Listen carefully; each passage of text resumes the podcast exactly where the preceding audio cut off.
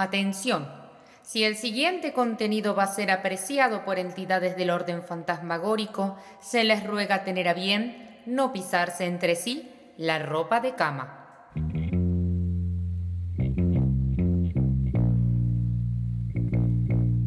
En un magnánimo esfuerzo de producción, el grupo Grave se enorgullece en presentarles su más no tan reciente producto. No es tan grave.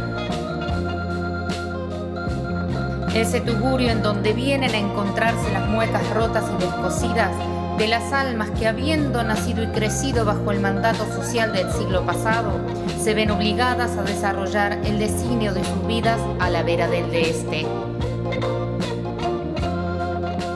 No es tan grave, con Paula Lucas, Facundo Rosso y Joaquín Perelman.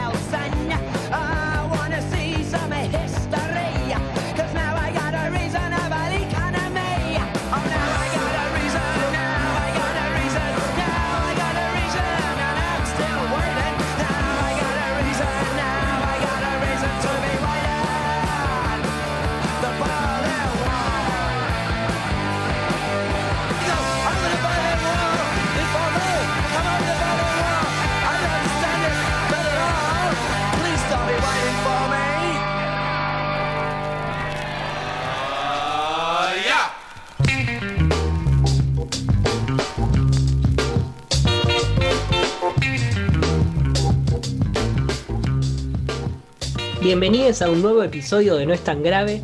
Aquí me encuentro en los estudios centrales con temperaturas altísimas. La verdad que tengo muchísimo calor, pero por suerte no estoy solo, sino que está Paula Lucas conmigo. ¿Cómo estás? Hola Juaco, ¿todo bien? ¿Vos? Todo bien, tranquilo. Eh, un poco ansioso. ¿Mucho calor? Mucho calor, ansioso, pero después te cuento. Primero quiero saludar a acá Facundo Rosso. ¿Cómo estás? ¿Cómo le va? ¿Así que ansioso? ¿Por qué ansioso? estoy un poco ansioso, ¿sabes? Porque hoy bueno, fui al supermercado a exponerme, ¿no? 15 minutos. A buscar el virus. Como man sí, a buscar el virus, como manda la regla. Un poquito. ¿Está en oferta el virus? Estaba en oferta, había tanta gente que la verdad que me asusté, así que estuve los 15 minutos reglamentarios, eh, que en términos sanitarios es lo correcto. Y me encontré con la yerba a la Merced, en esa caja oh. Tan, tan brillante, con el caballito ahí, dije, mira, ¿sabes qué? Yo soy, yo soy un tipo de campo, de campo acá en, Montserrat. Dije, el 2x1 está 80% de descuento segunda unidad, ¿viste? Esa, esa que, me ah, conquista. Yo soy como muy permeable a las publicidades y a los packaging, entonces la tomé. La tomé literal también, porque cuando llegué a mi casa me clavé medio termo de la Merced y la verdad que eh, me encontré sobreexcitado y bastante desesperado eh, y con una angustia y una transpiración muy fuerte. Pero me gustaría saber... Un ataque de pánico, básicamente. sí, bueno, está bien. Y me gustaría saber, eh, Pau, usted, ¿cómo calma la ansiedad? A mí, básicamente, lo que me calma y lo que me genera la ansiedad es exactamente lo mismo. Y usted en su casa se preguntará, ustedes, amigos, se preguntarán, ¿cómo puede ser? Y yo ¿Cómo les contesto, con eso? Claro, y yo les contesto eh, que vivo en esta contradicción porque vivo y vivimos todos en el capitalismo. Y a mí lo que me causa ansiedad es el capitalismo, es justamente no llegar a fin de mes, bueno, tener que levantarme temprano para laburar. Y Las cositas que trae, ¿no? Claro. Las cosillas.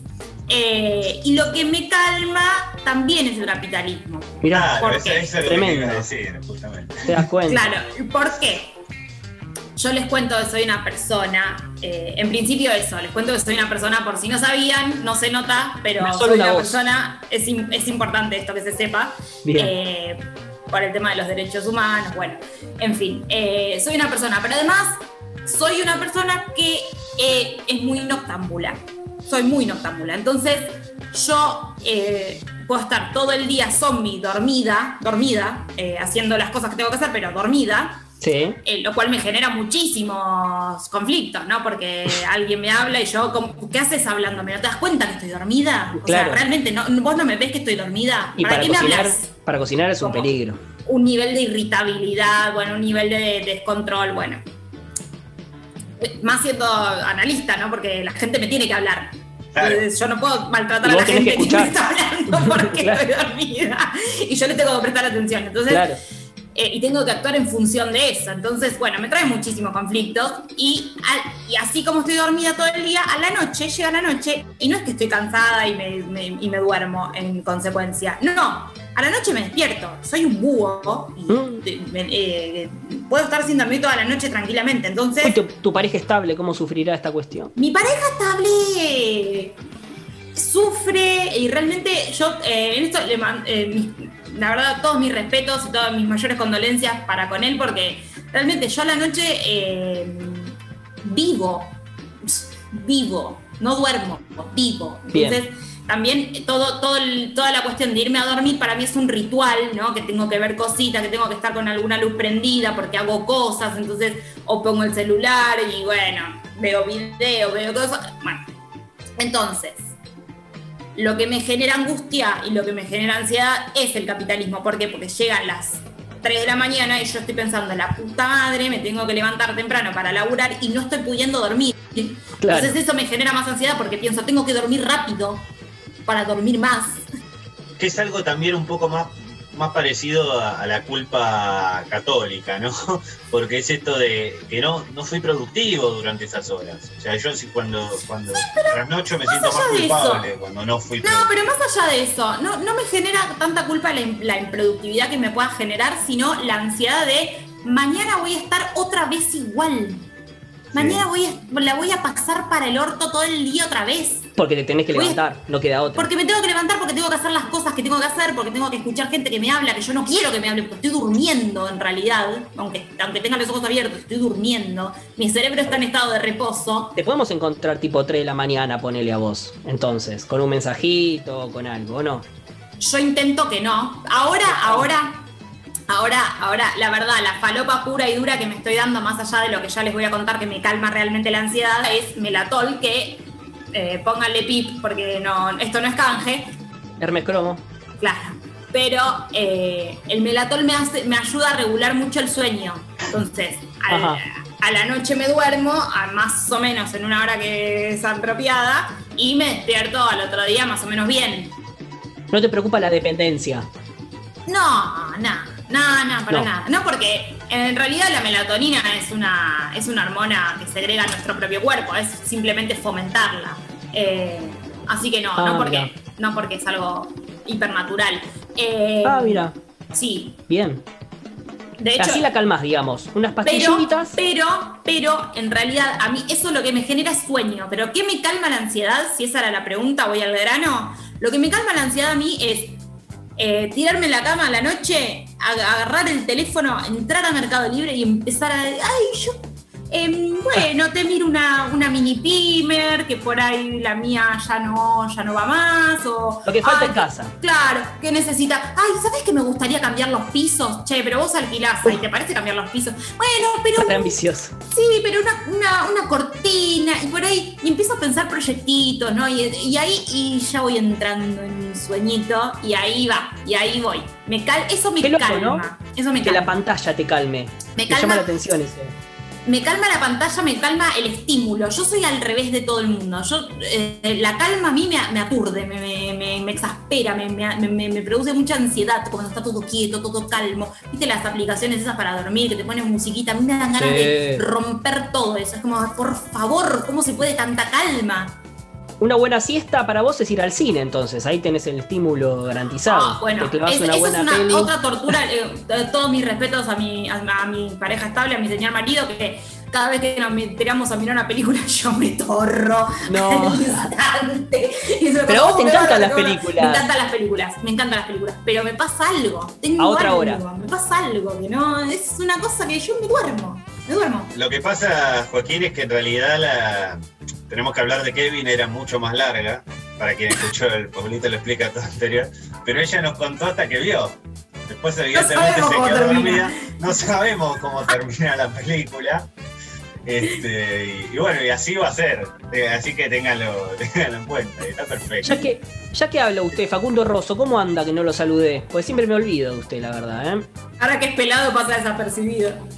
Después usted se queja de que la gente no le pregunta cuando tiene que entrar en, pero bueno, Cuando, claro, era consigna, este, viejo, pregúntale la consigna. ¿Usted cómo calma la ansiedad, Facundo? Una persona ansiosa como Facundo, que yo he conocido poca gente tan ansiosa.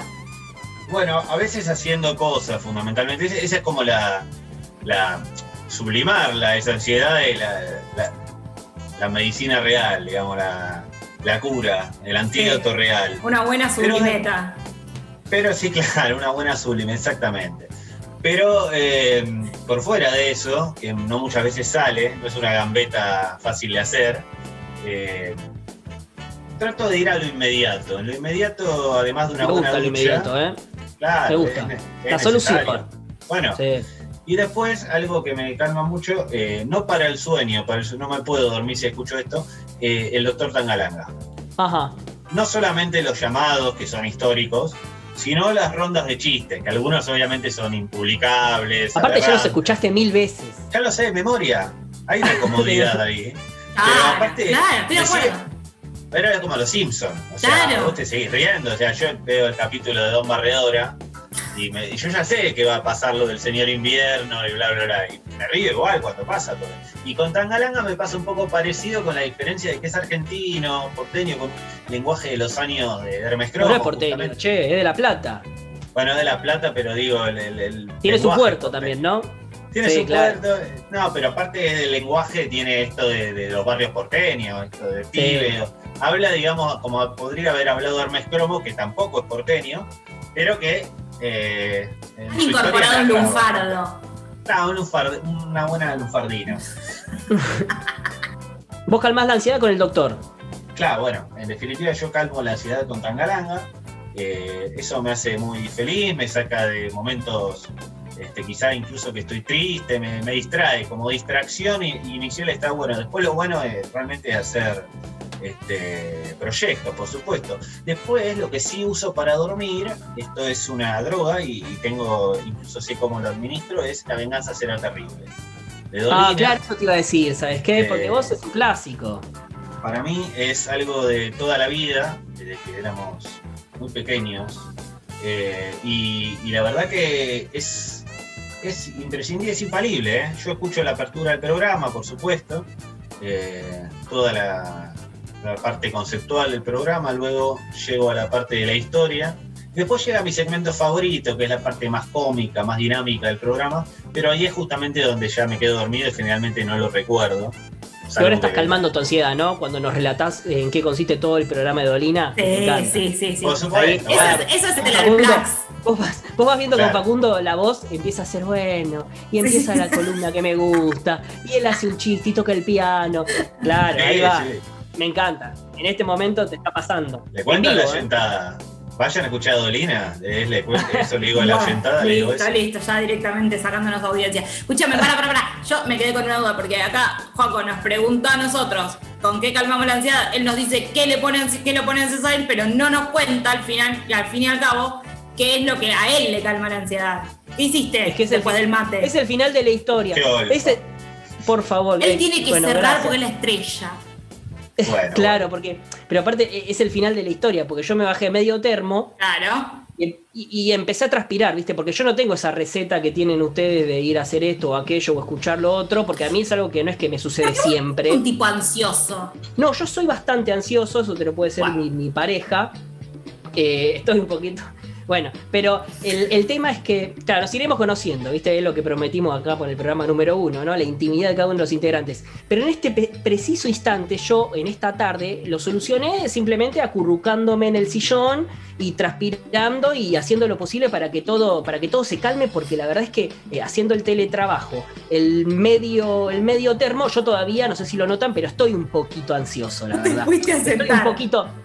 No, no, todavía estoy, estoy bastante arriba, porque el mate me, quemó el bocho Y, yo espero que, la ansiedad se me vaya con la transpiración que dejé en el sillón, ¿no? Vos querés sudar, sudar la ansiedad. Sudar la ansiedad y la, angustia, de paso, ¿no? Ya que estamos. claro, pero, pero, que pero, escucha, pero vos cuando te fuiste a sentar, ¿no? ¿Dónde fuiste a sentar? estaba sentado. No, yo hago teletrabajo no en el sillón. Nada. No, no hice nada, claro. O sea, me, me acurruqué, me acosté, eh, despegué los pies del piso, los subí al sillón, posición fetal. posición fetal. Sí, y, temblaste? que suceda. No, no, no llegué a temblar, ah. pero sí piel de pollo, nunca de gallina. Y así es como me. Y así es como sucedió la, la cuestión que bueno, acá, acá me tiene, ¿no? Sentado en un rincón de Montserrat sería. Sí, claro acurrucado en un rincón de Montserrat, ¿viste? Cuando hacen un buen dron por el cielo. Bueno, en un rinconcito de la ciudad de Buenos Aires estoy yo acurrucado, hecho mierda. pensando el mail, pensando el mail que le voy a mandar a los muchachos de la yerba, que la verdad que no sé qué están haciendo. Porque yo, por lo general, tomo yerba em, con yuyos, que no tiene este nivel, porque es un té. O sea, estás tomando un té, por hongo, como bueno, el tema Igual el mate tiene cafeína. O sea, claro, claro, te va, que te va a elevar los niveles de dopamina al palo. Al Pregúntale a tu, a tu señora Marida, que ella, te va a saber decir. No, sí, sí, claro. Y, el tema es que, es que yo estaba en este nivel de, ansiedad que todavía no, no logro bajar. Y, bueno, esperemos que, todo se solucione, esperemos que, que el programa me ayude. Igual, eh, perdón, yo quiero dejar, dejar este eslogan para la posteridad. Acurrucado en un rincón de Montserrat, sudando ansiedad. Esto es una canción. tenemos, tenemos una canción acá. O de Fito o de Sabina. O de Fito o de Sabina, claro. Va por ahí. Pero ¿qué faltaba? ¿Qué faltaba para que sea un tema de Sabina? ¿Quién tenía que estar en Algún maltrato, alguna cosa algún, algún componente ah, misógino. Algún componente, un componente misógino. Con esta puta acá tirada. Claro, ahí va. Ahí me gusta, ahí, ahí va. Ahí, va queriendo. Pero no, bueno, en este, en este programa que, que trae suerte, mira, lo iba a decir, siempre lo quise decir. Em, tenemos, claro está, a Paulita lo explica todo, con una canción de los Ramones y toda la historia que, que tiene detrás. Y a Facundo, que nos trae, claro está, el, el, rockero, el político más rockero que, se nos presentó en nuestra vida allá por el año 2003, una, linda clase. Así que... Bueno, yo quiero, quiero cerrar esta, esta hermosísima apertura que hemos tenido hoy diciéndoles que en caso de que te duches y escuches a Tangalanga, no, o en caso de que te acurruques en un rincón en Montserrat, o en caso de que todo mercado libre no te alcance para bajar la ansiedad, siempre tenés, no es tan grave. Pero sí, pero claro. Siempre lo tenés a mano, por supuesto, sí, por supuesto que sí. Lo tenés a mano en nuestras redes sociales, ¿no? En arroba no es tan grave ok, en Spotify y en todos los sistemas de internet. Y ahora en la Resistencia Noticias también en YouTube, ¿eh? Atención, si nos quieren ver, tenemos el programa, además de lo que ustedes ya están escuchando, eh, está el programa, el programa animado, digamos. Eh, véanlo, véanlo y después nos cuentan. Y si por el eh, contrario no sos ansioso y estás más bien dormidito y tenés ganas de levantar un poquito la dopamina, también te podés tomar un cafecito con nosotros, ¿no? Entrando a nuestras redes, entrando a Instagram, poniendo el link, yendo al cafecito y ahí aportás unos pesitos para esta gente que somos un poco también cirujas de la internet, ¿no? Eh, aportan a calmar nuestra ansiedad, eso ya es un montón. sí, sí, nosotros nos vamos a dormir más tranquilos con cafecitos. Tal cual. Genera el efecto inverso. Claro. Vamos a escuchar una bella canción. Lila Downs Black Magic Woman.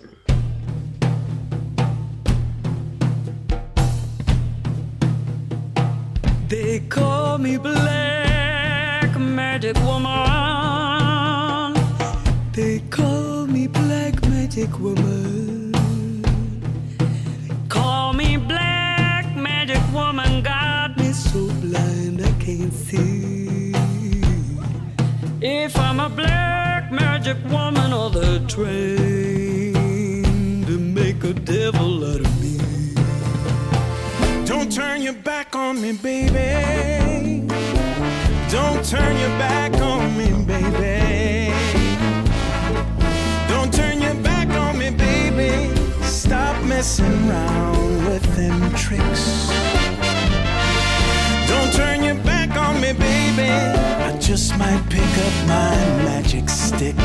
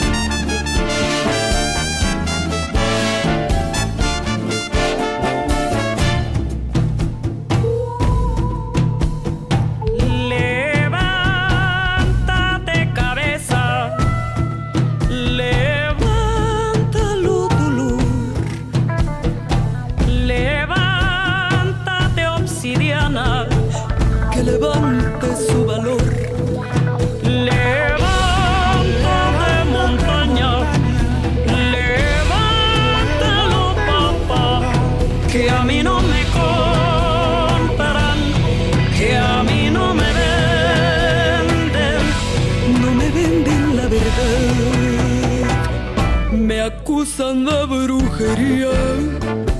Te acusan de brujería. Me hiciste tu brujería, que a ciegas me invocaré. Te acusan de brujería y el mundo acusa sin pensar. Got a black magic woman.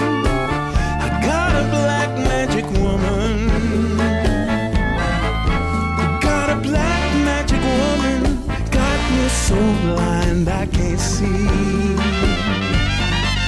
that she's a black magic woman. She's trying to make a devil of me.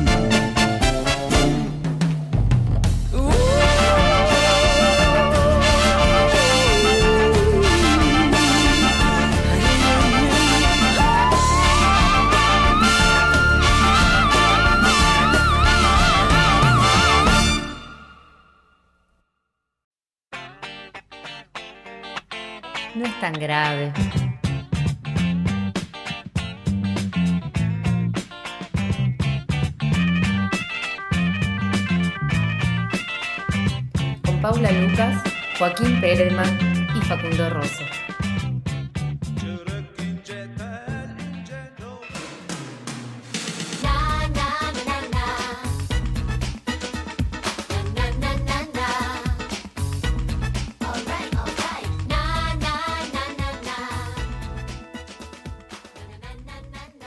Esta es la parte en la que me acurruco y disfruto.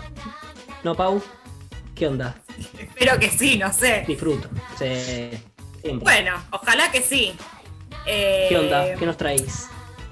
Bueno, hoy les voy a traer eh, la historia detrás de una canción, ¿no? Eh, que yo creo que la mayoría conocemos, o por lo menos quienes escuchan este programa, o no, bueno, no sé.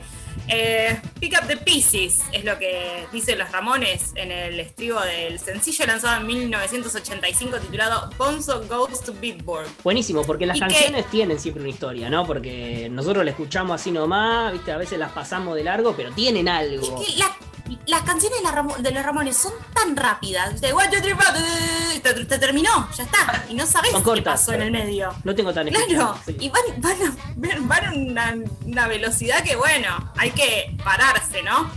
Bueno, esta, este sencillo lanzado en 1985, un año más tarde, formaría parte del disco Animal Boy, pasándose a llamar ahí en ese momento My Brain is Hanging Upside Down, que es el estribillo de la canción, ¿no? Ah, eh, entre paréntesis, Bonzo Goes to Beatburg.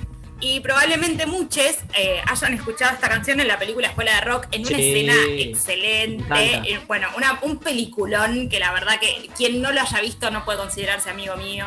Ah, no, pero mm, sí, es un peliculón. Bueno, en la escena de montaje, ¿no? En, el que, en la que Jack Black les enseña todo de bandas a los alumnos, eh, suena justamente esta canción de fondo, ¿no? Bueno, esta canción tiene eh, una historia detrás, porque bueno, la verdad que tiene un título llamativo, ¿no? Bonzo Goes to ¿Qué quiere decir eso?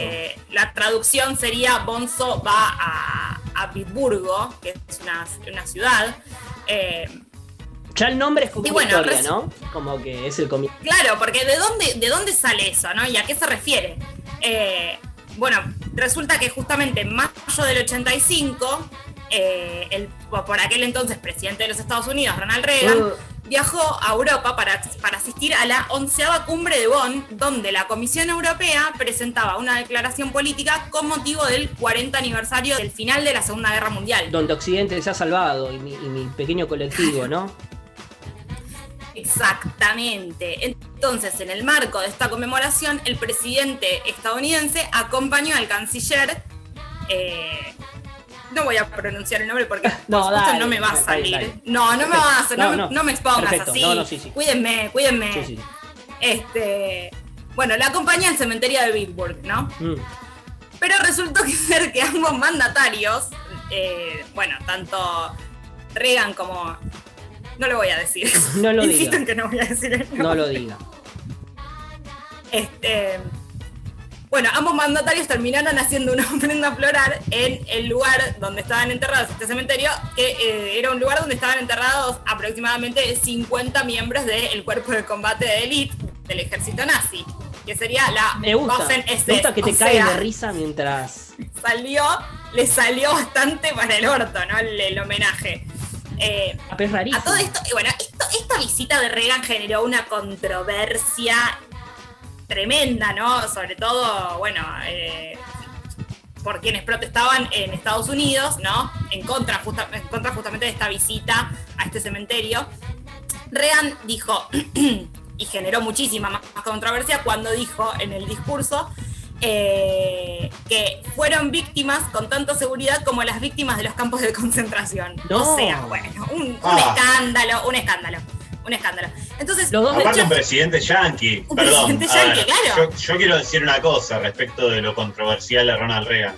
Ronald Reagan, al, venir del palo de la actuación y ser un presidente de alguna manera mediático, artístico, tuvo muchas repercusiones en el mundo del arte, digamos. Muchos músicos eh, le llamó mucho la atención que un tipo como, eh, qué sé yo, por ejemplo, un tipo como podría ser hoy Donald Trump, alguien que no se esperaba, un outsider de la política, entrara en política. Y a la gente que estaba parada en un ámbito, si se quiere, no, estoy de acuerdo con el término, pero contracultural, le llamó la atención, por ejemplo, Luca Prodan, de Sumo, en el tema no tan distintos. Eh, dice, como el ciudadano civilizado, Ronald Reagan, uh, o sea, está en inglés, lo dice él, pero digo, a, todo el mundo le resultó notable, al igual que a los Ramones, porque se ve que evidentemente el tipo tenía esto que desde la antipatía también construía un personaje como bizarro.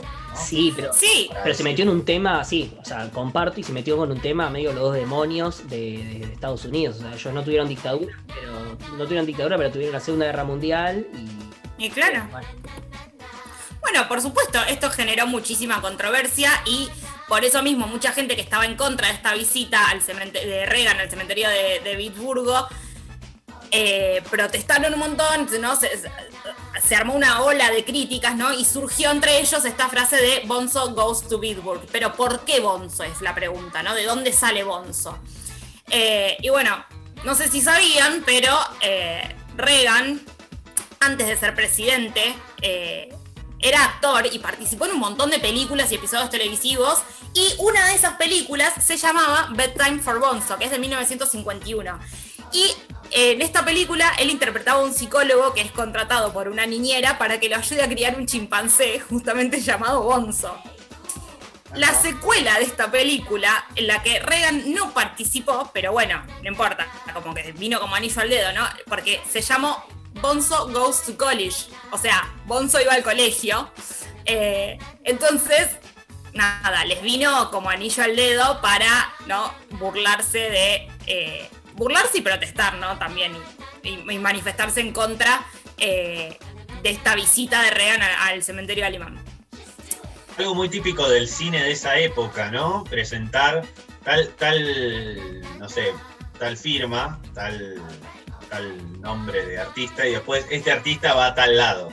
Claro. Supersónico. Y después los supersónicos van a tal lado muy, y Muy de esa época, claro. ¿No? Sí, sí, es muy de esa época eso. Eh, bueno, y todo esto, ¿no? Toda esta ola de críticas y de protestas contra la visita de Reagan a este cementerio alemán inspiró a un tal Douglas Glenn Colvin, que es más conocido por todos nosotros como Didi Ramón, bajista de los Ramones, que estaba bastante sensibilizado, ¿no? Bueno, Didi Ramón es, el bajista de los Ramones que estaba bastante, bastante sensibilizado con este tema porque su padre eh, era un soldado estadounidense y su madre era alemana. Claro. Y él había vivido en Berlín hasta los 15 años. Ah, mira. A los 15 años se mudaron de Berlín para Nueva York con su hermana y con su madre medio escapando de este padre que, además de ser un soldado estadounidense, era un alcohólico. Así que, amigues, eh, detrás de esta canción encontramos un poco de todo, ¿no? Segunda Guerra Mundial. Un poco de reconciliación, ¿no? Un poco de Mandela, un poco de dos demonios, un poco de todo. Un poco de los dos demonios, un poco de punk, ¿no? Películas de los 50. Es que las canciones, eh, es, todo, todo un tema, porque las canciones tienen un, un porqué, ¿no? ¿Viste? Porque los programas de radio mucha gente los escucha para de compañía, pero atrás de eso hay muchísimo laburo y la gente que simplemente a veces los pone de fondo. Y lo mismo pasa con las canciones, que, usted va, Facundo Rosso, que es un músico, tiene, tiene ahí varias canciones, tiene, tendrá un, un porqué para cada una. Y nosotros andamos, como dije antes, ahí pasándolas, pasándolas. Y acá, acá Paula nos trae una, una cuestión, ¿no? Porque habría que investigar un poquito más quizás con aquellas que nos gustan mucho. no sé si es, esta canción en particular te gusta, Paula, o... A mí me encanta esta canción, sobre todo me, digamos, siempre, fue una canción que siempre me gustó mucho, pero me terminó de enamorar justamente con eh, esta, esta escena de escuela de rock. Sí. Que la verdad que me parece que queda tan bien justamente en esa escena. Vayan a, recordarla, después la podemos subir a nuestras redes también. Eh, es, un, es un montaje de él enseñándoles a los pibes de bandas y de la historia del rock y suena de fondo esta canción y la verdad que ahí, en ese momento, cuando yo la vi, creo que tendría, no sé, 12, 13 años, le agarré un cariño tan especial, tan especial, que nada, y siempre me llamó mucho la atención el nombre, entonces digo, bueno, ¿por qué no investigar un poquito más la historia detrás de esto? Y aquí se las traigo y se las comparto a todos ustedes, a míes míes. Claro, y aparte a veces en las poesías hay algo, de las canciones quiero decir, la parte de la letra de la canción, hay algo de, eh, bueno, poder quizá implementar alguna nueva cualidad dentro de, no sé, quizá a mí, por ejemplo, me pasó con Radiohead, ¿no? Por ejemplo, yo no, escuchaba Radiohead, no me, no me seducía, me parecía música rara, incluso deprimente, hasta que fui a, las letras, a mm. traducirlas incluso, porque al principio no las entendía, y ahí lo constaté, sí, era música deprimente, pero la verdad que es la música más alegre, ¿no? Algo que a mí me pasa con esta canción y con algunas de las, de las canciones de los Ramones es que, eh, bueno, justamente esta tiene la particularidad de ser una de esas canciones que es más melódica, ¿no? Que no es tan punk cuadrado, tan ta ta ta ta ta ta. ta. Sí, tiene, tiene su velocidad, por supuesto, porque no dejan de ser los Ramones, pero sale de, la, canción cuadrada típica de los Ramones, por ahí más, eh, está más del lado de Pet Cemetery, ¿no? Como una canción un poco, con un poco más de melodía, un poco más de armado. Que también es una característica del disco, ¿no? De este disco en el, en el cual está, esta canción, y, que justamente muchos de los temas eh, fueron compuestos por, por Didi. Pero bueno, sin más, eh, les voy a presentar justamente, como no podía ser de otra manera, este tema, para que lo escuchen por si alguno no lo tenía presente, Bonzo Goes to Bitburg.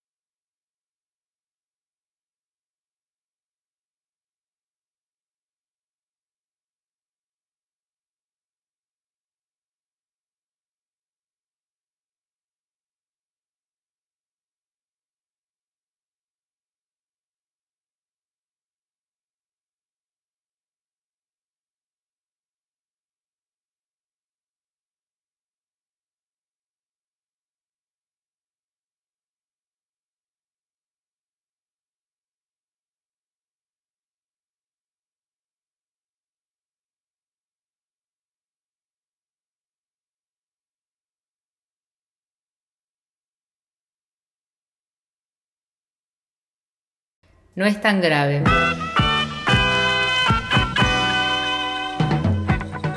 El oasis de quienes pasaron de moda.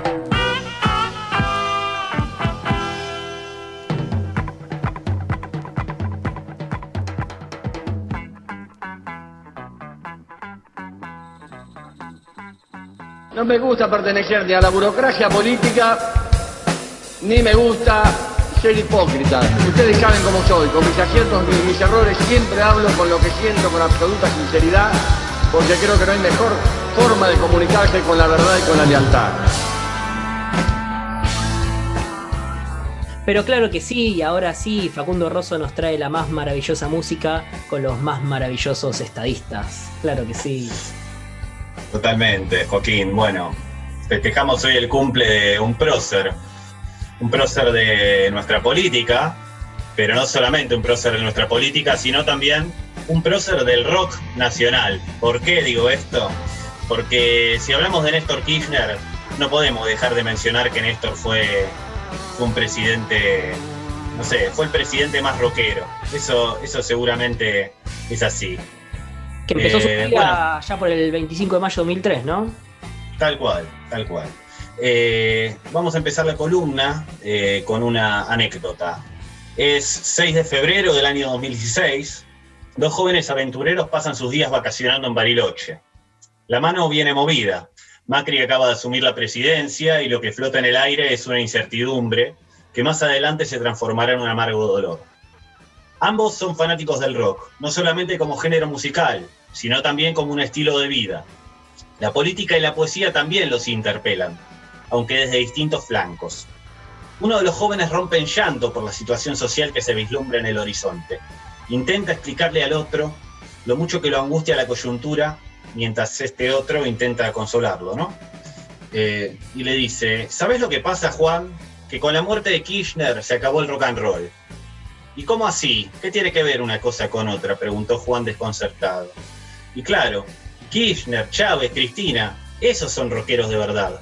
Pararte enfrente de un tipo con el poder de Bush y decirle que no, pararte de manos ante las recetas económicas que venían devastando el amor de los pueblos es sin duda cosa de rockeros. Por lo menos eso es mucho más irreverente que prender fuego una guitarra. El joven que buscaba dar consuelo a su amigo se quedó callado, con cierta expresión de entendimiento. Era un poco era un poco cuando al fanático del Diego lo encontraban a la salida, ¿no? Era claro, el más grande. Claro, Cristian, exactamente. Pero ahora más adelante o más atrás en el tiempo, eh, vamos a, más adelante en la columna y más atrás en el tiempo, vamos al año 2004. Néstor Kirchner asumió hace poco la presidencia argentina en un país endeudado y saqueado, con un pueblo hambreado material y culturalmente y ante un panorama desolador buenas paredes supo tirar por esos días Néstor Kirchner con otras dos superestrellas del rock latinoamericano, que fueron y son Lula da Silva y el gran candanga Hugo Chávez Frías, por supuesto. Este último fue visitado con Kirchner por esos tiempos, porque estaban armando toda la estrategia de esto que hablaba recién el joven en Bariloche, del ALCA. Eh, un rockero Hugo Chávez, un rockero Hugo Chávez con más, con un poquito más de chispa, ¿no? Va, un poquito más de rock un poco más del, palo, de más Juanse, digamos, que un Lula más tranquilo, digamos, un rockero otro militar rockero, eso ya es, impresionante. Cuando Fito Páez y Sabina, que lo nombrábamos antes, justamente decían eh, cuando los generales bailen rock and roll, eh, ahí tenés, este, era, era un militar rockero Chávez.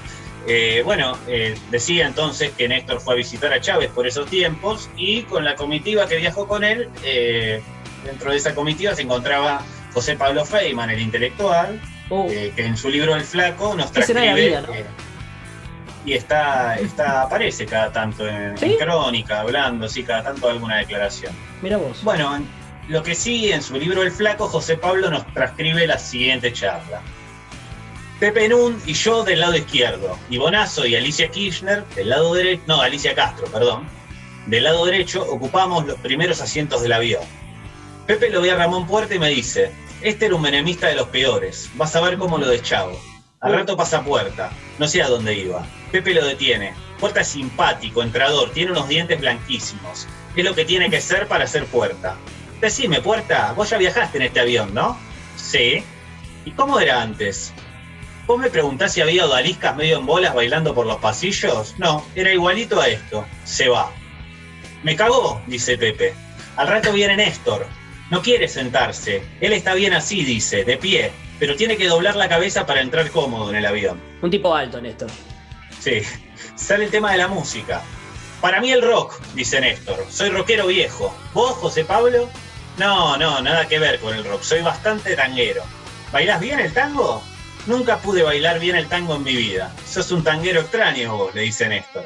Un tanguero que no baila tangos, agrega Bonazo. Ahí tenés, el título de una novela, dice Néstor. El tanguero que no bailaba tangos. Esa, esa ya la hizo Marlon Brando.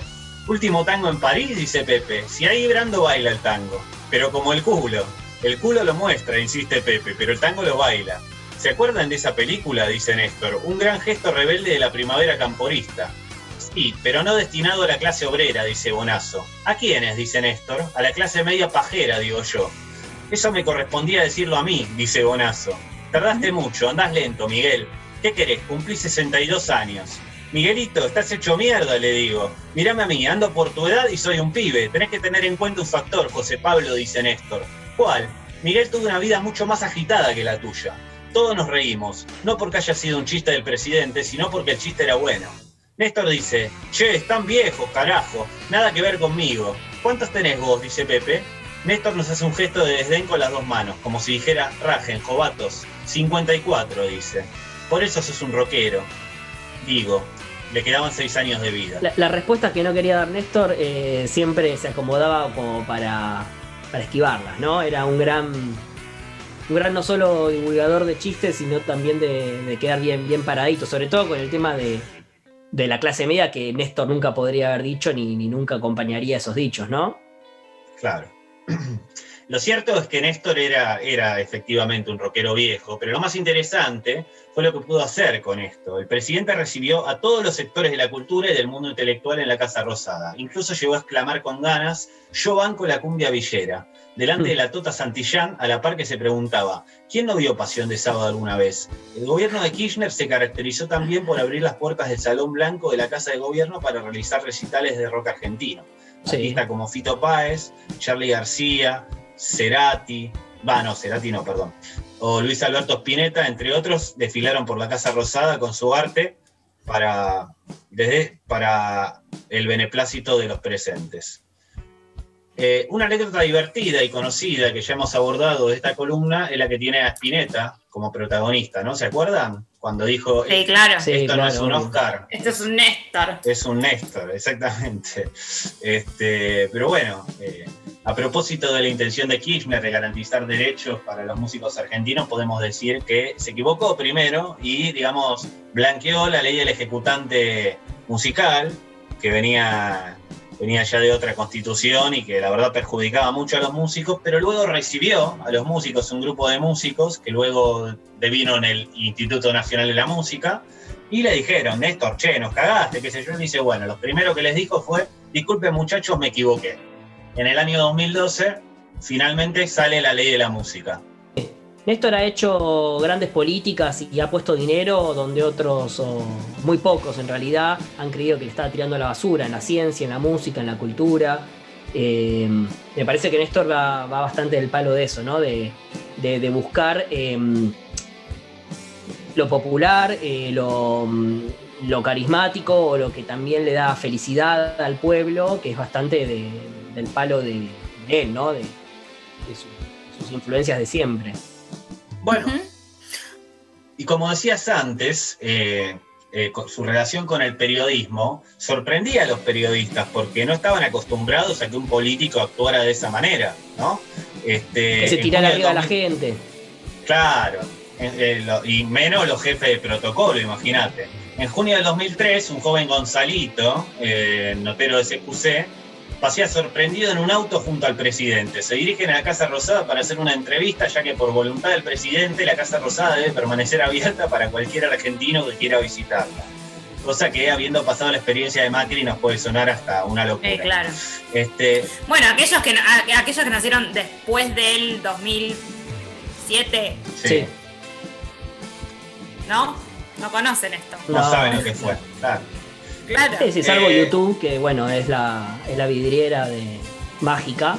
Eh, de los recuerdos. Sí, sí, claro. Bueno, lo que sorprendía a Notero es. Obvio, obvio que con Cristina igual siguió. No, no es que la casa rosada la cerró Cristina. No, obvio. Pero. No, sí, claro. O sea. Pero bueno, en ese momento lo que más sorprendió a Gonzalito fue que la gente bajaba la ventanilla, Néstor, del auto en el que iban y empieza, empezaba a saludar al pueblo y jóvenes y adultos que no daban crédito de que el presidente estuviera saludando de un auto, así como fue caminando del Congreso a la Casa de Gobierno el día de la Asunción. este, y Gonzalito en la nota dice, no estamos ni con Cerati, ni con Charlie, ni con Spinetta, este es el presidente, como que lo tiene que aclarar. Presidente que eh, no, no precisaba protocolos, vestía desgarbado, con un saco cruzado y mocasines, bueno, hizo piruetas con el bastón de mando. Me cae, esa actitud rockera, viste, de, desalineada, de joven, del mayo francés, como dice Cristina, eh, seguramente tiene mucho que ver con las, acciones que él tomó. Un carisma superador, ¿no? Eh, frente a otros personajes del Partido Justicialista que son acusados de divertidos o de, o de graciosos pero este realmente lo era. Era. Era rockero, ¿eh? No era, no era ni cuartetero, qué sé yo, como qué sé yo, Luis Juez, viste, ese tipo de. Este. O sea, el tipo era, era rockero, sin lugar a dudas. Bueno, en definitiva, eh, otro periodista que también en ese momento fue cronista en un acto de Néstor que se vio sorprendido por esta, por esta cualidad rockera de Néstor fue Fernando el Pelado como yo, el Pelado Casas, amigo de la misma, este, el tipo, bueno, no sé si, alguien tiene por ahí alguna, alguna reseña que quiera leer y podremos eh, ir a un testimonio que nos ha traído Fernando, que es muy, muy interesante. Sí, claro. Fernando, el pelado Casas, ¿no? Redactor, editor, que trabajó en las radios más importantes de Buenos Aires, Nacional, Madres, La Red, Belgrano, en programas deportivos y de interés general, ¿no? Eh, ex Infonews, montevideo.com y revista Un Caño también. es como Medina de los simuladores, Figu. Te tira todo el CV, está perfecto. Así como tiene que ser. Las tengo, las tengo. Bueno, vamos a escuchar el testimonio de Fernando porque la verdad que me parece que aporta mucho a lo que, a lo que estamos hablando justamente. Cubrí varios actos de, Néstor, eh, ESMA eh, y distintas cuestiones. Eh, presentaciones. Y, lo más rockero que, siempre digo del, gobierno de Néstor fue en septiembre del 2010, los famosos Luna Par de la Juventud, que él ya estaba mal, no lo sabíamos, no habló esa noche, que al final habló Cristina, pero había un clima de, todos juntos y va a estar la Juventud Sindical y la Cámpora ahí afuera alrededor del Luna Par, estaba todo... Este, vallado, obviamente, como clima de recital de rock y llegaban las agrupaciones de distintos lugares. Y acá había intervención de pintada de remeras, acá había este, distintas este, cuestiones que parecía una movida artística por momentos, que bueno, esta era una movida político-artística. Y después de hacer el móvil para la radio, eh, estoy eh, llegando al puesto por donde pasaba la prensa, que también para nosotros es un quilombo, porque si no, entra por allá, pero si estoy acá, dale, entra por allá que están anotando. Bueno, voy y asalta un pibe de atrás en cuero transpirado y dice, no tengo entrada, quiero pasar. Y en la prensa le dicen, no, mirá, acá no se puede, es con entrada por la capacidad, cuidémonos entre nosotros, compañeros. Pero el pibe no te... giro y tendría 18, 19, 20 años. Y cuando entré pienso, yo pasé de prensa, obviamente, y digo, cuando entré pienso, un pibe de 18, 19 años, en cuero transpirado, la remera en la mano, queriendo entrar a ver un presidente. Nunca nos había pasado. Bueno. Pero claro, esto no es un recital, es un acto político, es maravilloso, realmente. La verdad que el, principio del trabajo del compañero que escuchamos eh, eh, es maravilloso, la verdad. Un abrazo muy grande para. Otra que la vacuna. Mandamos un saludo. Eh, bueno, eh, en definitiva, si alguien tiene alguna pregunta, si no vamos a ir cerrando. Néstor, para usted, pero ¿qué, ¿qué rockero que conozca usted lo, identifica más? Bueno, a mí es Pineta, pero porque yo soy espinetiano. Alguien que es fanático de Charlie. Y pero, te va a decir pero, pero, ahí te cierra el humor de Spinetta, te cierra con el humor de Néstor, las formas, todo. Todo, sí, sí. Sí, sí. sí para mí hay, hay, un paralelismo. Los dos son el flaco.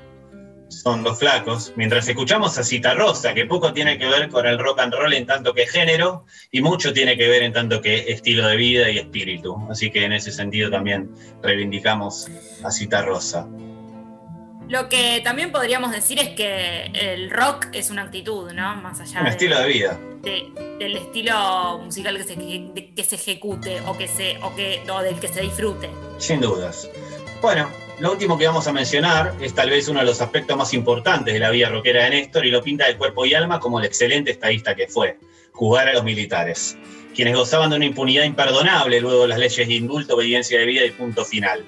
Néstor supo que tenía que tocar nuestros corazones de algún modo. Vio esa deuda estatal impregnada en los ojos de su pueblo y se dispuso a enfrentarse al poder más rígido y arcaico de la historia argentina. No con metáforas sobre dinosaurios y tortugas. No, tampoco siendo un antisistema, sino tal vez siendo todo lo contrario, persiguiendo la justicia. Néstor pudo cumplir con su promesa de no dejar sus convicciones roqueras en la puerta de la Casa Rosada. Hoy, mientras grabamos este programa, es jueves 25 de febrero de 2021.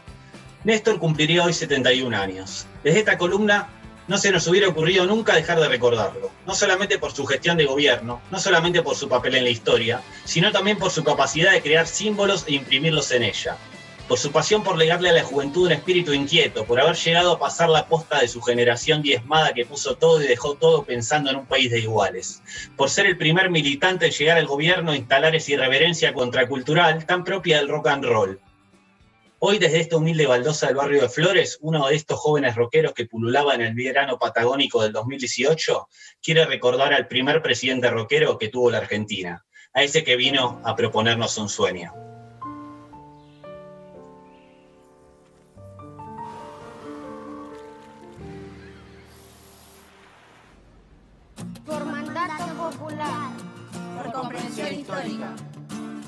Decisión política.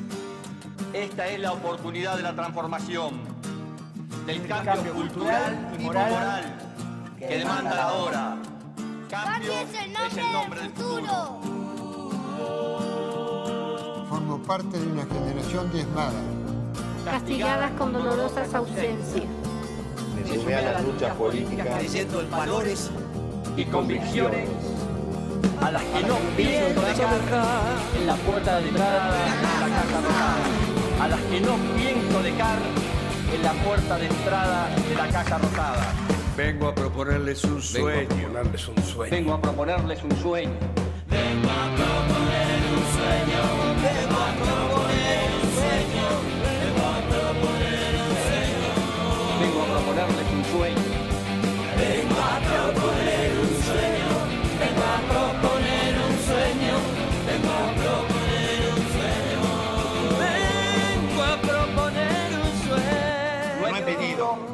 Solicitaré cheques en blanco. Vengo en cambio a proponerles un sueño.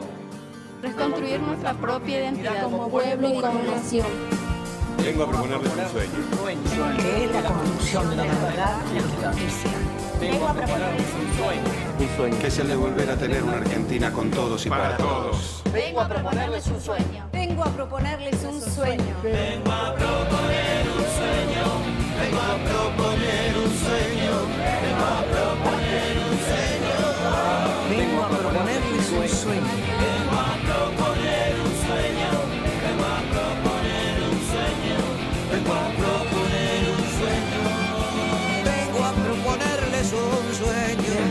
proponer que recordemos los sueños de nuestros patriotas fundadores. Y de nuestros abuelos inmigrantes y de pioneros. Vengo a proponer un De sueño. nuestra generación que puso todo y dejó todo, Pensando en un país de iguales. Pero yo sé y estoy convencido. En esta simbiosis histórica vamos a Vamos a encontrar el país. país que nos merecemos los argentinos. Vengo a proponerles un sueño. Quiero una Argentina unida. Quiero una Argentina normal. Quiero que seamos un país serio. Pero además quiero un Quiero país, un país más justo. Vengo a proponerles un sueño. Anhelo que por estos caminos se levante a la faz de la tierra una nueva y gloriosa nación, la nuestra. Muchas gracias. ¡Viva la patria! Es Néstor Kirchner en No es tan grave. Vengo a proponerles un sueño. No es tan grave que a tus 30 años no hayas decidido del todo qué querés ser cuando seas grande.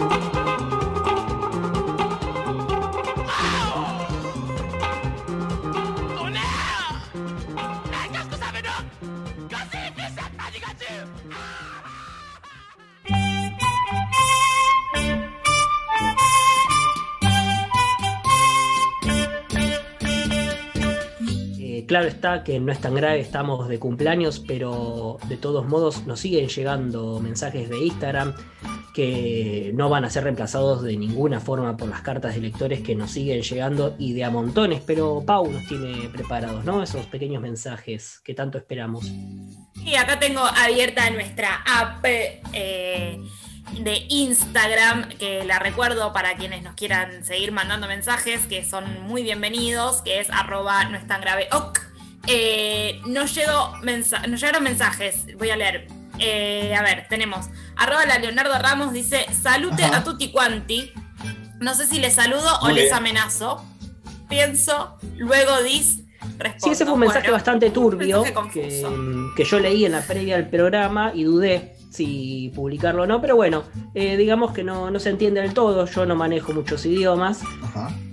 No sé a quién se dirige, pero bueno, son las cosas que llegan. No, yo tampoco, la verdad. Eh, no me voy a hacer cargo Bueno, de nada.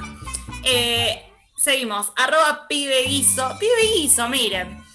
Dice. Uy, bueno. Dice. este- acá no me están cuidando. La producción de este programa no me cuida realmente. Dice. extra- yo no me hago cargo de nada, ¿eh? Extraño criticar gente con Paula estando en pedo. Bueno, pero aclara que estás en pedo. Yo no sé quién La será Paula. Estabas en pedo cuando criticaste gente. Claro. Yo no, yo- primero, yo no, no- yo- primero yo no soy Paula, yo soy Paulita.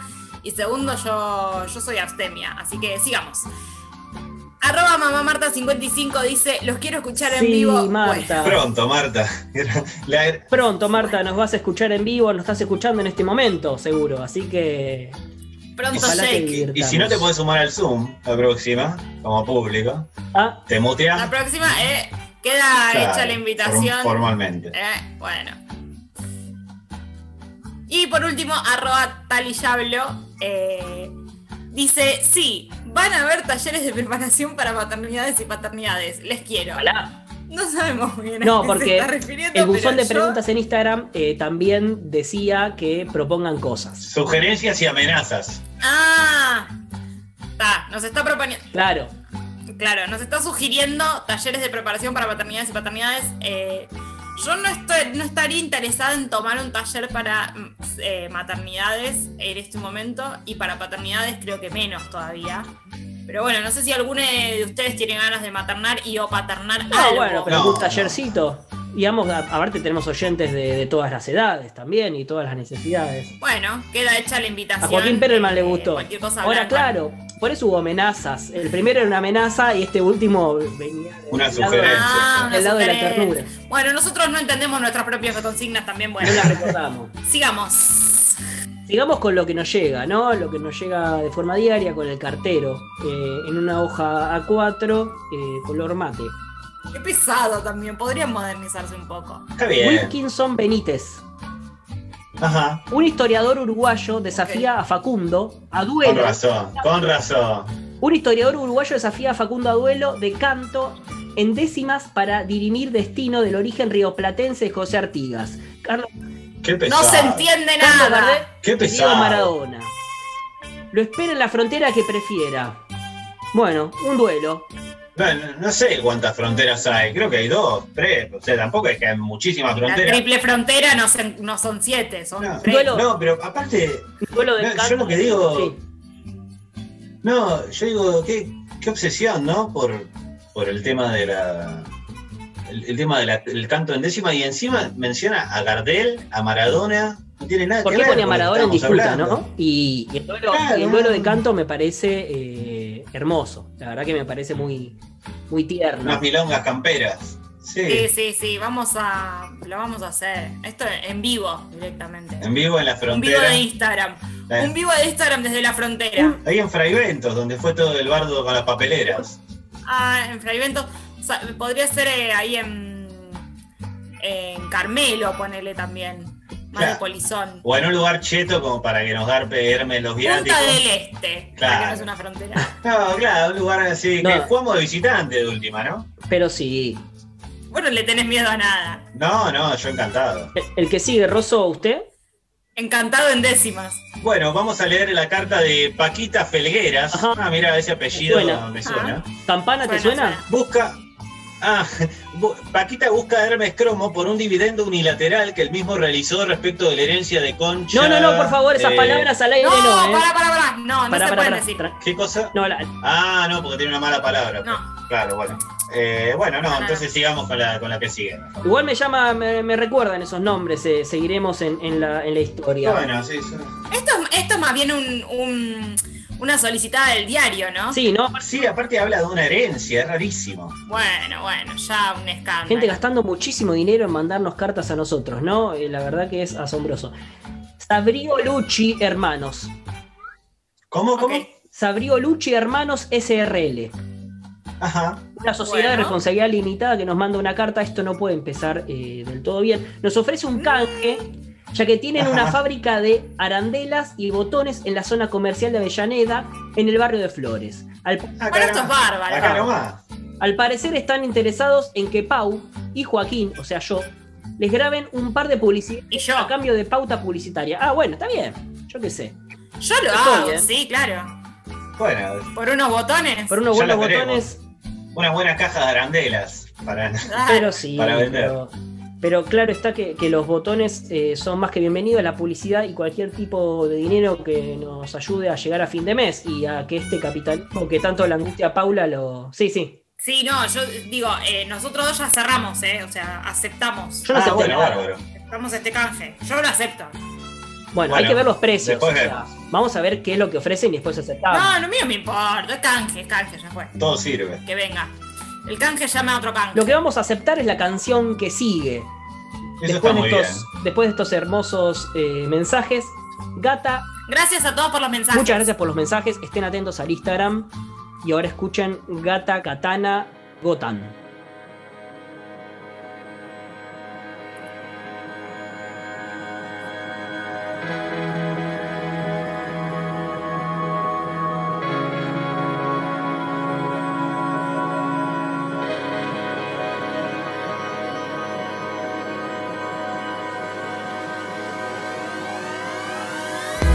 Que me digan lo que quiero escuchar. Escribo lo que quiero escuchar, dame tregua que ya estoy cansada de luchar. Pero esta lengua mía se desata. Saliva a como la plata. Señales luminosas desde Gotham. Y paso a rebosar y yo la última gota. Cayendo como el agua en esa boca. Primero conquistaremos Manhattan. De Berlín a Beirut y luego Creta.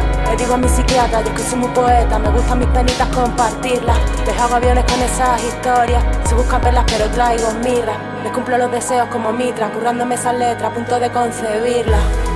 Y se ardiera la ciudad de donde te dije ayer. Te dejo los mapas en la mesita, debajo de la ropa, los kilos que me quitas. Tú no tienes pestañas, tú tienes estalactitas. Yo tengo poco tiempo y mucha prisa.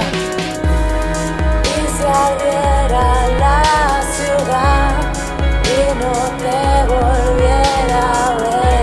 Mismos infiernos aparezco con cara de fantasma para luego darte susto. Tú te crees que son tormentas de agosto, pero soy yo con la cara de difunta. Apúntate las señas que partimos, tenemos todo lo que necesitamos. La boca y las manos los mismos, que no se diga que no lo intentamos. Por los primos y los hermanos que nos fueron abriendo camino. Tengo una misión en este mundo, te juro que la cumplo, que eso suponga mi último destino.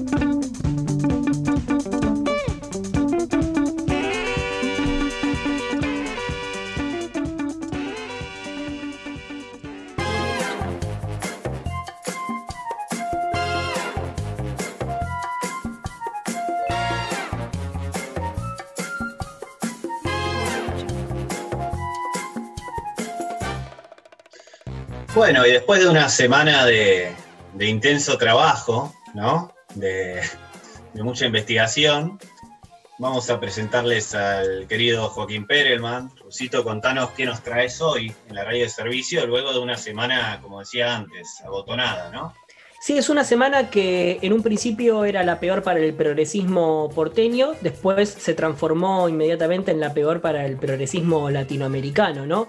Porque, eh, como bien saben, si se estuvieron informando, López Obrador no tuvo las mejores eh, declaraciones y Joaquín Morales Solá se dedicó un poquito ahí a, a investigar eh, de qué trató eh, estas esta malversación de, de- de palabras, ¿no? De López Obrador. Y él mismo dice, López Obrador, poco antes de verse con Fernández, ¿no? Aclaró en México, no hay privilegios para nadie en la vacunación contra el coronavirus. Después Ajá. canceló su participación en una visita al laboratorio mexicano que produce la parte final de la vacuna AstraZeneca. Digamos que López Obrador no dio la jeta después de las crudas declaraciones hacia Alberto Fernández, a quien Se había invitado loco. para los 200 años de, de México, ¿no? Pero, es- pero no es la primera vez ¿eh? que, que tiene una agachada México, con, no solamente con Argentina, sino con la idea de construir una Latinoamérica, viste, como la de las décadas anteriores. No, es- no es la primera agachada y tampoco la primera agachada de México en términos históricos, no sé si recordarán el, el famoso almuerzas y luego te vas de Vicente Fox a Fidel Castro cuando le pedía que no vaya a México porque perjudicaba su imagen ante los Estados Unidos, por supuesto. Sí, pero al mismo tiempo México ha tenido mucha tradición refugiando exiliados de, de las dictaduras, o sea, es como bastante contradictorio y bueno, la verdad que no ha sido la mejor semana para, para el progresismo latinoamericano y para un supuesto amigo Alberto Fernández. Esa visita al laboratorio, dice Joaquín Morales Solá en La Nación, debió ser el primer encuentro personal entre Fernández y López Obrador. No lo fue. El sabor amargo de la comitiva presidencial que está en México era perceptible hasta en Buenos Aires. Luego continúa, el escándalo llegaría al colmo si Elisa Carrillo confirmara que jóvenes de la cámpora canjeaban vacunas por afiliaciones en la provincia de Buenos Aires. O sea, como que él, él se anticipa a lo que podría llegar a confirmar Carrió sobre una mentira. Porque si hay algo que no quedó impregnada en este escándalo es la cámpora. Digamos que todo lo, lo cercano a Alberto Fernández eh, fueron los que quedaron un poquito pegaditos.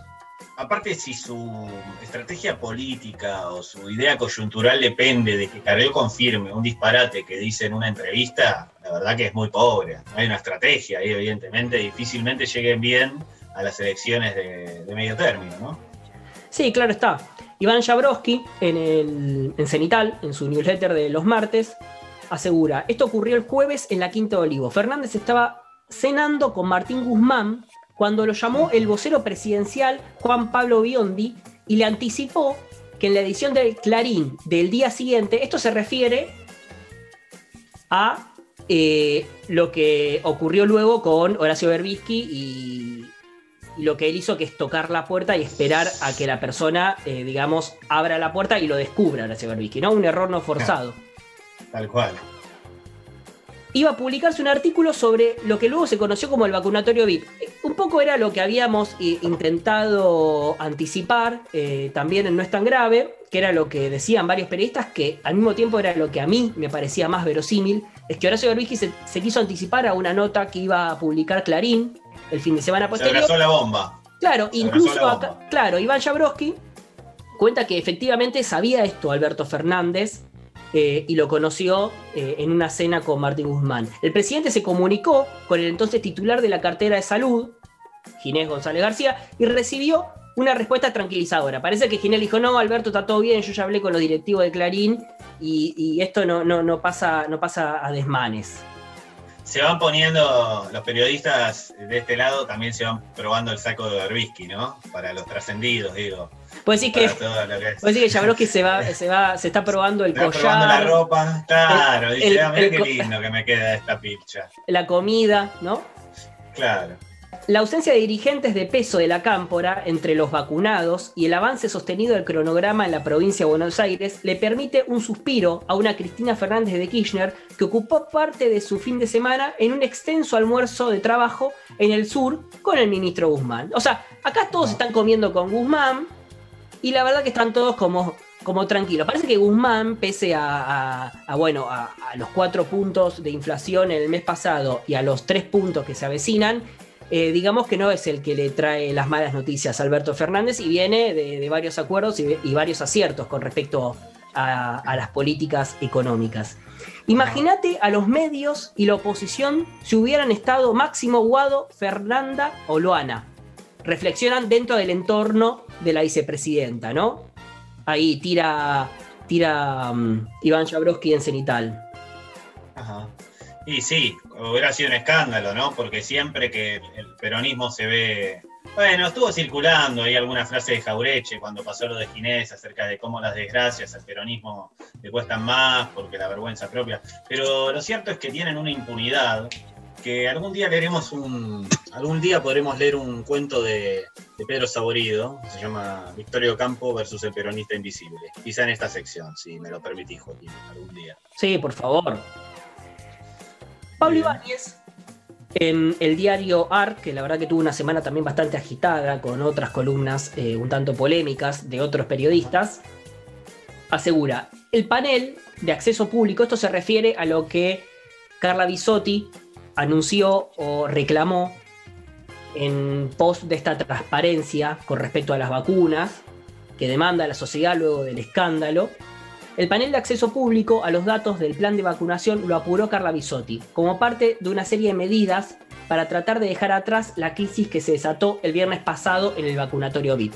Bueno, claro, Carla Bisotti, que es la nueva cara del Ministerio de Salud, acá Pablo Ibáñez, eh, en una nota, que si bueno, la ley entera los invito a hacerlo, da una radiografía de lo que es eh, el plan de vacunación y qué alcance tuvo hasta el momento casi un, casi un millón de vacunados tenemos hasta la actualidad. Y bueno, acá Carla Bisotti quiere un poquito de, de dar señales. A ver, lo echamos a Ginés, Claro. bárbaro. Y ahora hagamos eh, un, un panel de acceso público para que todos tengamos esa información tan necesaria.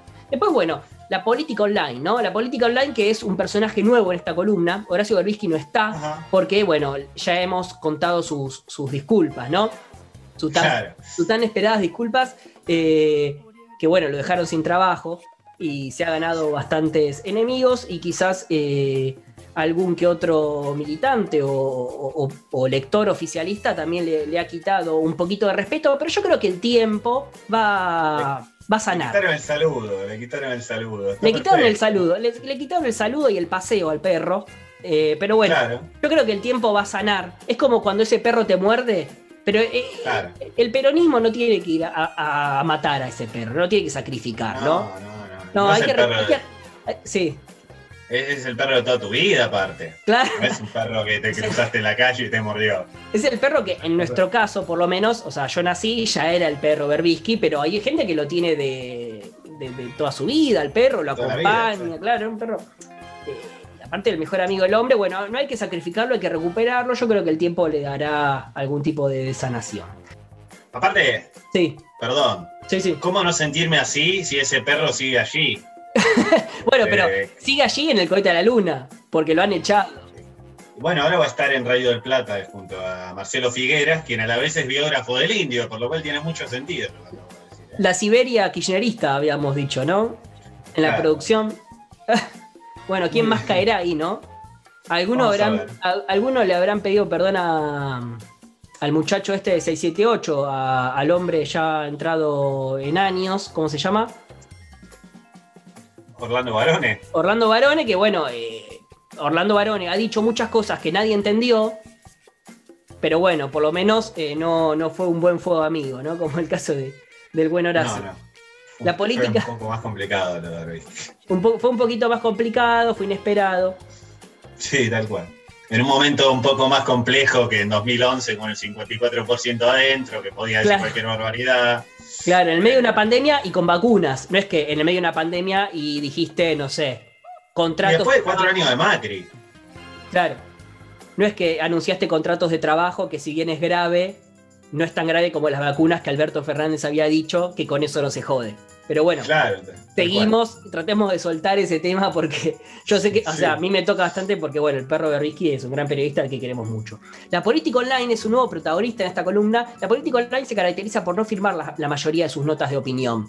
Así que no tenemos a un periodista detrás de esas cuestiones. Que no esté firmada la, la nota da aún más sospecha sobre sus declaraciones. ¿No? Es todo como un poquito más, más tenebroso todo lo que pueda llegar a, a enunciar. Pero bueno, la política online dice, el paso de los libertarios, José Luis Espert, Javier Milei y José Rosales por Mendoza dejó algunas perlas interesantes.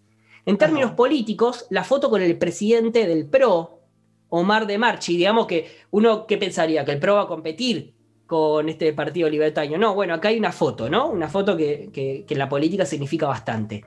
Y el senador Marcelo Romano encendió algunas luces amarillas en el oficialismo de esa provincia. Bueno, es interesante porque el oficialismo, mientras se pelea con los medios, eh, el Partido Libertario la verdad que crece y hemos visto circular ese eh, ese, mm, eslogan, no, ese eslogan, no, ese spot de, de Javier Milei al estilo Marvel. Sí, me parece que no hay que, sub- no hay que subestimar, ¿no? Por, por, por mucha gracia que nos cause o que nos pueda causar eh, los personajes, digamos, y, y la forma, ¿no? Las formas que tienen.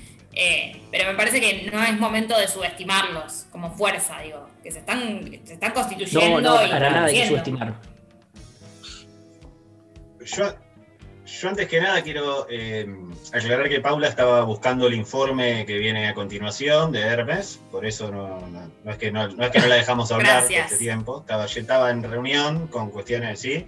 Y en segunda instancia, lo que quiero decir al respecto de, es que este es un año de elecciones y también de, de paso, ¿no?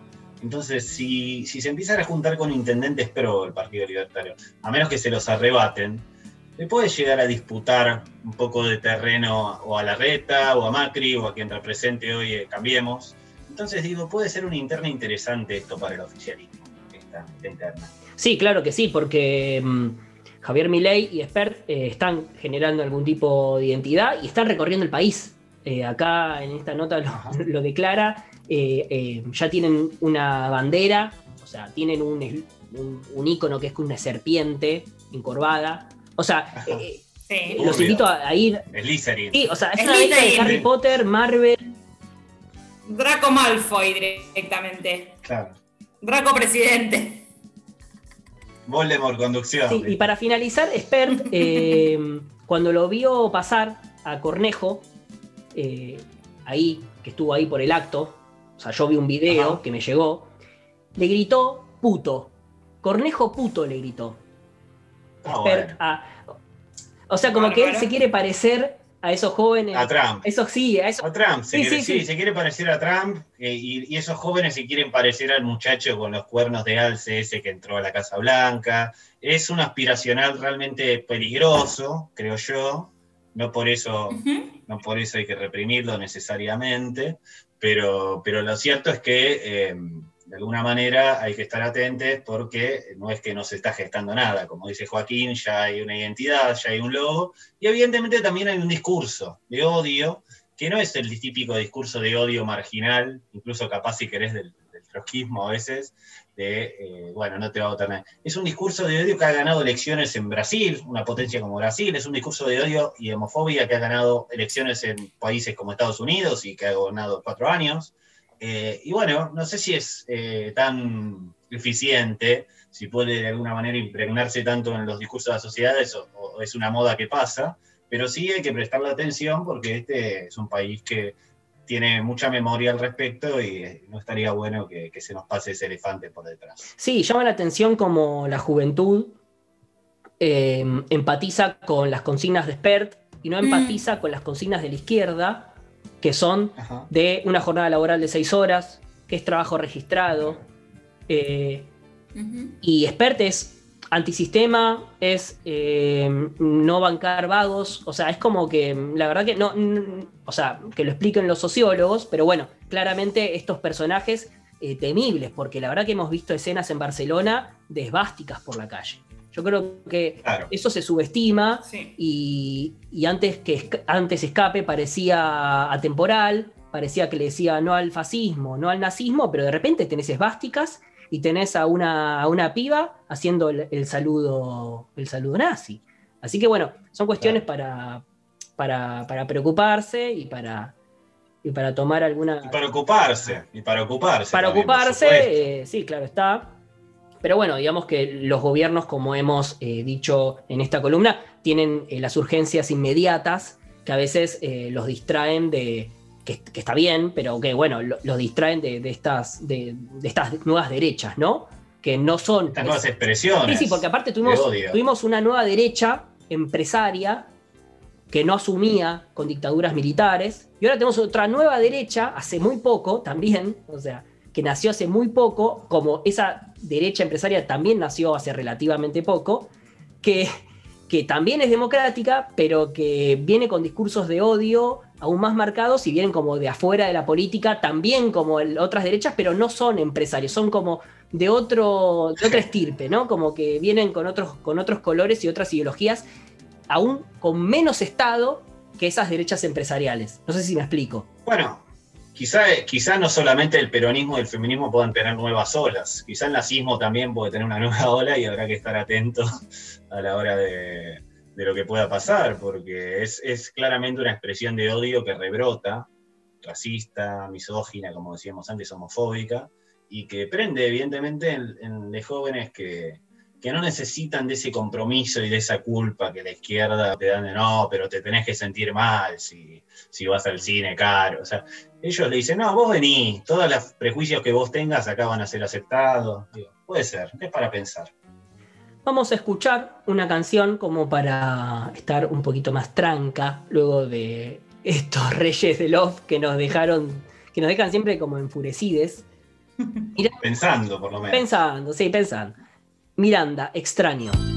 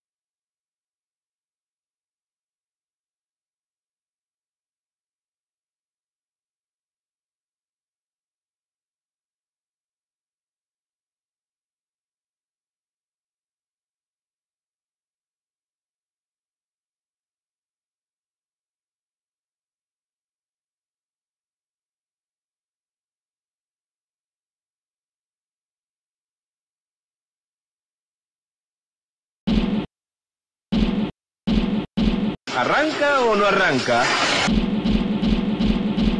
No es tan grave levantar el parqué para hacer un asado.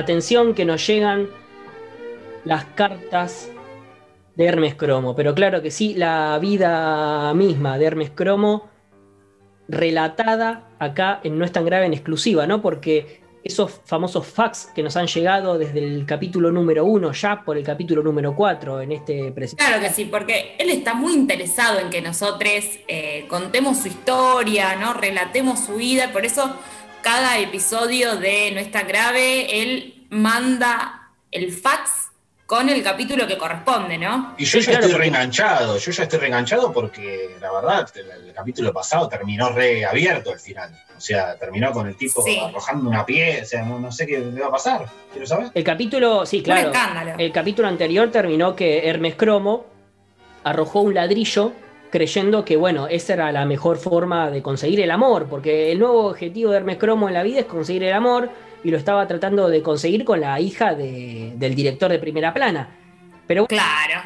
Pero bueno, sin más, vamos a, vamos a continuar con esta, con esta hermosa historia que está toda su vida bien fragmentada en Spotify. Exactamente. Bueno, seguimos.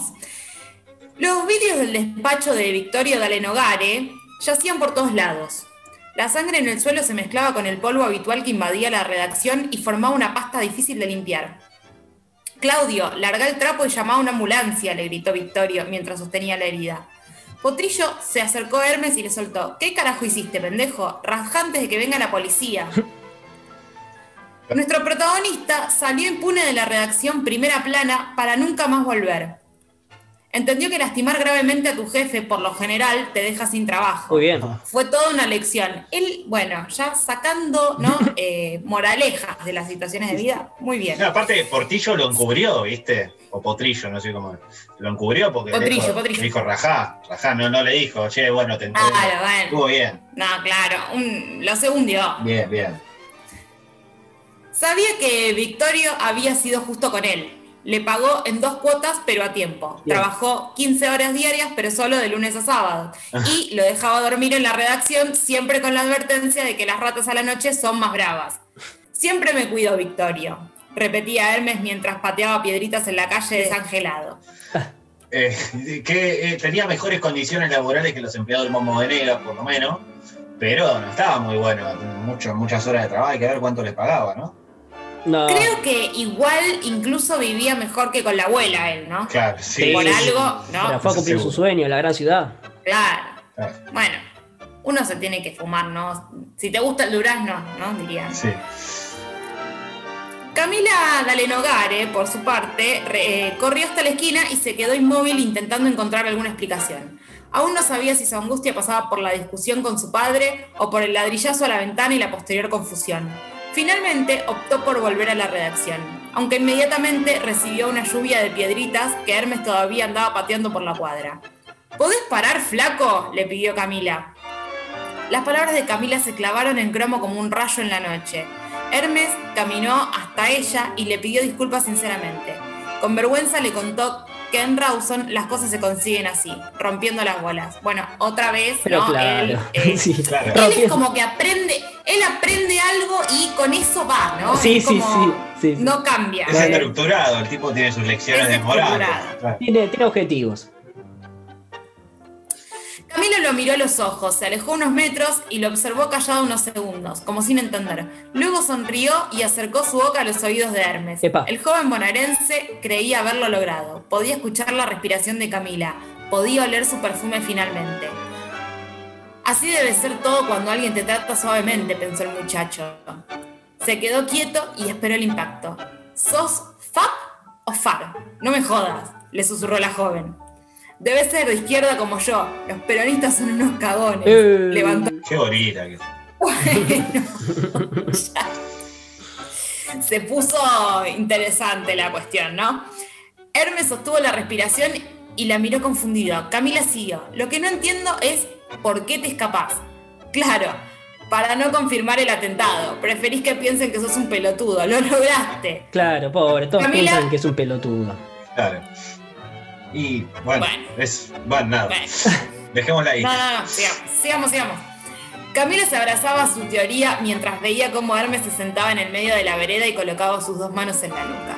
Horrible, horrible. Durante los años de la Revolución Argentina, los mediodías en el centro porteño estaban llenos de militares y oficinistas. Los hombres muy elegantes miraban y esquivaban a un Hermes que parecía flotando. Y es que se quedó procesando las palabras de Camila. Entre el tránsito de personas, Cromo se puso de pie empujando a una anciana y decidió primero despejar sus dudas. Camila, vamos a coger nosotros. Y claro, porque era lo que quería el hombre. Directo. Y sí. Directo. Ok. Ella se acomodó la ropa, pensó que así se debían manejar también los jóvenes del mayo francés. Bueno, que en la clandestinidad no hay tiempo para cortejos y que lo mugriento de Hermes se explicaba por sus aventuras contra el imperialismo. Ella uh, directamente estaba en... eh, En un cumple. a- a- armándose, Los claro. dos estaban en un cumple igual. Como, como el tema de, de Cerú Girán, en su cuento ella era Cenicienta y era un hippie de los años 60, ¿viste? claro. Pero no era eso. Claro. No, no. Ella confundidísima también.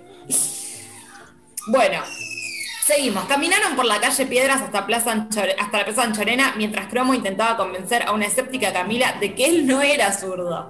Llegó incluso, incluso a jurarlo por, por Concha Felgueras, pero no hubo caso. Camila no le creía. Ella estaba ya directamente en una, ¿no? Porque bueno, Obstinada, quería que te quería, quería lo que creía lo que quería. claro. La hija del gran director de la revista Primera Plana entendió desde el primer momento que se estaba encontrando con su destino. Hacía meses que venía amenazando a su padre con desclasarse y comenzar la lucha armada. Ajá. Ya en la plaza lograron acomodarse sobre el pasto, bajo la sombra de los árboles. Unas mariposas rodeaban los rulos de Camila y unas moscas en pelo grasoso y con polvo de Hermes. El joven alcanzó a espantar las moscas, pero Camila le señaló que iba a ser difícil porque se había sentado sobre desperdicios de un perro. Pobre Hermes, loco. Es tremendo. Sos muy hábil como infiltrado, porque no parás de mandarte cagadas, admitió la muchacha y suspiró. Que ella estaba perdidamente enamorada. Y sí. ¿no? Como, sí, la- y en eso veía, ¿no? Lo que, lo que, digamos, hacía de él lo que ella se imaginaba. Claro, Enamorada, sí, enamorada con la lucha armada, ¿no? claro. Claro. ella quería salir con un revolucionario y encontró a uno, X, Ah. y se armó con ese un revolucionario. Claro. Era un elige tu propia aventura. Tal cual.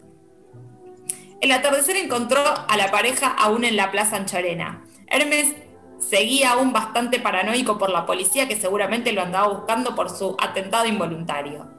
A esto se sumaba la necesidad de convencer a Camila de que él no era peronista ni zurdito, que solamente quería estar con una mujer porque Potrillo se lo había dicho.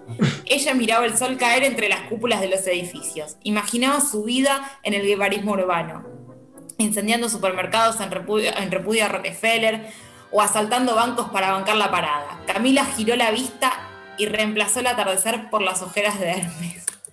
Panorama desconsolador, la verdad. Cromo movía la cabeza de lado a lado hasta que se chocó con los ojos de Camila. La muchacha besó a Hermes como nadie lo había besado. Y es que nadie había besado a. Hermes. Pobre.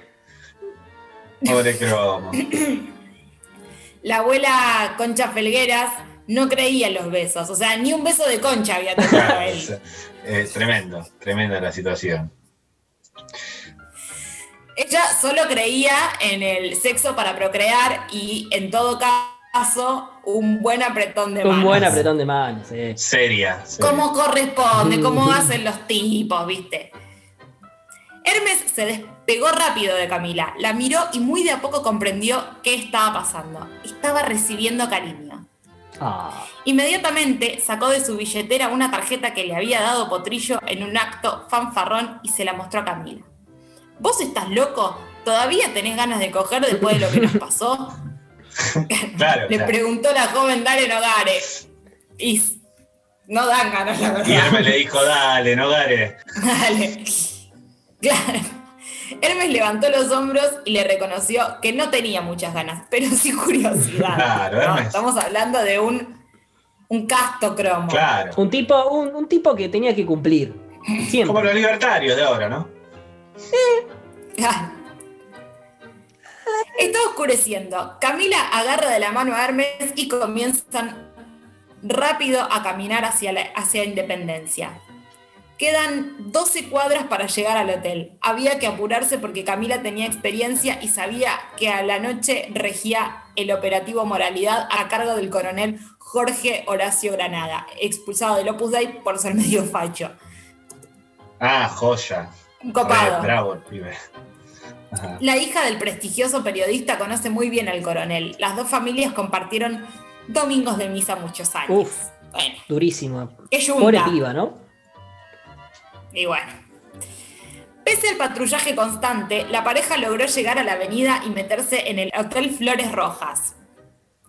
Hermes no veía nada, estaba todo muy oscuro y rojo. Una luz blanca al final de la sala les indicaba la recepción. Cromo se quedó palpando en la oscuridad y buscando dónde sentarse y Camila se apresuró hacia la luz.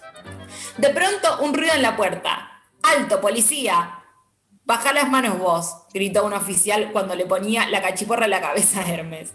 Esto está lleno de atorrantes, qué porquería de vida viven algunos. Canchereaban los policías mientras se llevaban al patrullero a nuestro Hermes. Camila quedó paralizada. Terrible y no supo decir nada. El operativo moralidad se llevó solo a los hombres, como corresponde. Bueno. Claro, digamos, era con los tipos el tema.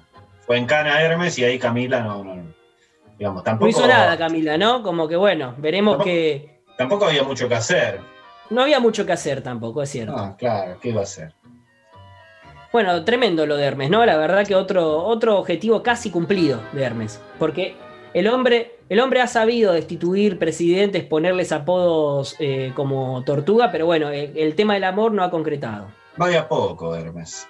Bueno, la canción que sonaba en el hotel en ese momento y estuvo por ser el leitmotiv de nuestros enamorados quedó sonando en el aire como una mueca del destino, como anunciando que tiempos más duros vendrían. Se trata de Jetem Monon Plus, interpretada por Jane Birkin y Serge Sergio, Sergito Gainsbourg. La vamos a escuchar a continuación. Gainsbourg.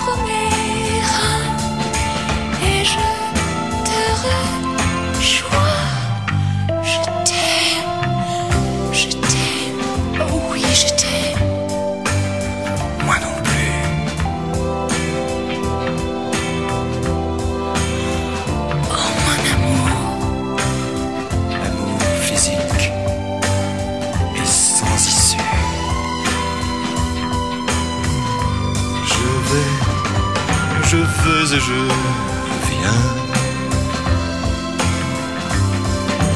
entre tes reins. Je vais et je viens, je me retiens.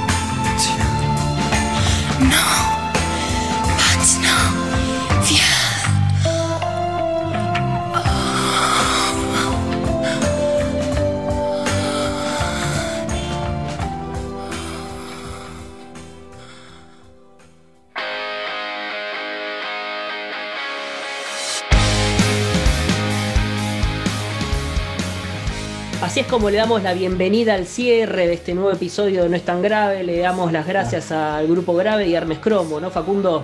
Por habernos contratado un día más, por lo menos a mí, ¿no?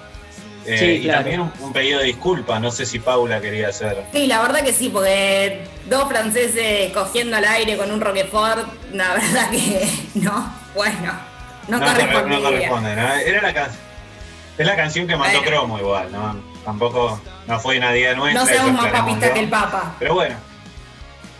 No, pero bueno, de última, dos franceses, romance, París, Roquefort, no es tan grave. no es tan grave.